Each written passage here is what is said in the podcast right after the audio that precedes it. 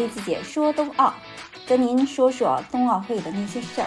今天我们要祝贺高亭宇夺得了男子速滑500米的金牌，并且打破了奥运会的记录。在刚结束的速度滑冰男子500米决赛中，两位中国选手高亭宇和杨涛携手出战。大家都知道，高亭宇不仅是本届冬奥会中国代表团旗手，还是平昌冬奥会该项目的铜牌得主。因此呢，外界还是非常看好高亭宇能够冲击一枚奖牌的。最终呢，高亭宇没有辜负外界对他的期望，他在比赛中表现出色，一路领滑，以三十四秒三二的成绩拿到了该项目的金牌。同时，也打破了挪威选手此前保持的冬奥会纪录，也兑现了他四年前的承诺，将奖牌换成了金色的。另外一位中国选手杨涛的成绩为三十五秒一六二，与加拿大选手并列排在第二十一位。但是呢，值得注意的是，在颁奖仪式的时候，获得银牌的韩国选手的一个举动引发了巨大的争议。当日本选手登上领奖台完毕后呢，出场的是获得银牌的韩国人车敏奎。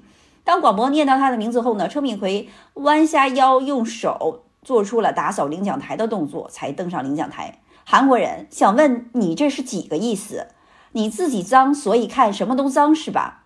到了清明了吗？就给自己扫。要说韩国人可真是太没出息了，玩不起以后就真的别参加国际运动会了，满世界的丢人。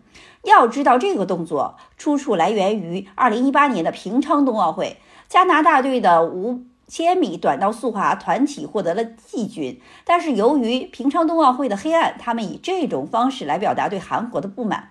可是这一次车明奎凭什么不满？他有什么资格不满？速度滑冰，一人一个跑道，各跑各的，谁也不挨着谁。赛后呢，高亭宇霸气回应：“我的金牌干干净净，实力就在那儿。这场地不打破世纪录咋拿冠军？都到家门口了，谁管谁呀？干就完了，这是实力，没有任何争议。”车明奎这举动对高亭宇缺乏尊重，素质真是堪忧呀。当作物国歌结束后呢，车明奎一次一次地看向正在摆姿势给媒体拍照的高亭宇，持续了五次。显然呢，车明奎不断地催高亭宇不为所动，高亭宇看也没看他一眼，一直摆出姿势给媒体拍照。当媒体拍的差不多后呢，车明奎以及日本选手同时看向高亭宇。此时呢，高亭宇转头看向日本选手，点了点头，示意他过来。这时候呢，车明奎也屁颠屁颠的凑了过来。不得不说，高亭宇干得漂亮。既然你不仁，也就不要怪我不义。你急也没有什么用。赛后呢，王蒙在直播间也提到了这件事儿。王蒙就说：“你这没跑过人家，你插啥玩意儿啊？你俩又不在一个水平上，你插你就能跑过了？”王蒙的这犀利点评引起了不少网友的盛赞。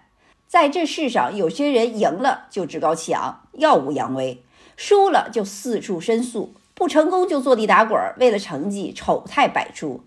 韩国呀，你要知道，脸是个好东西。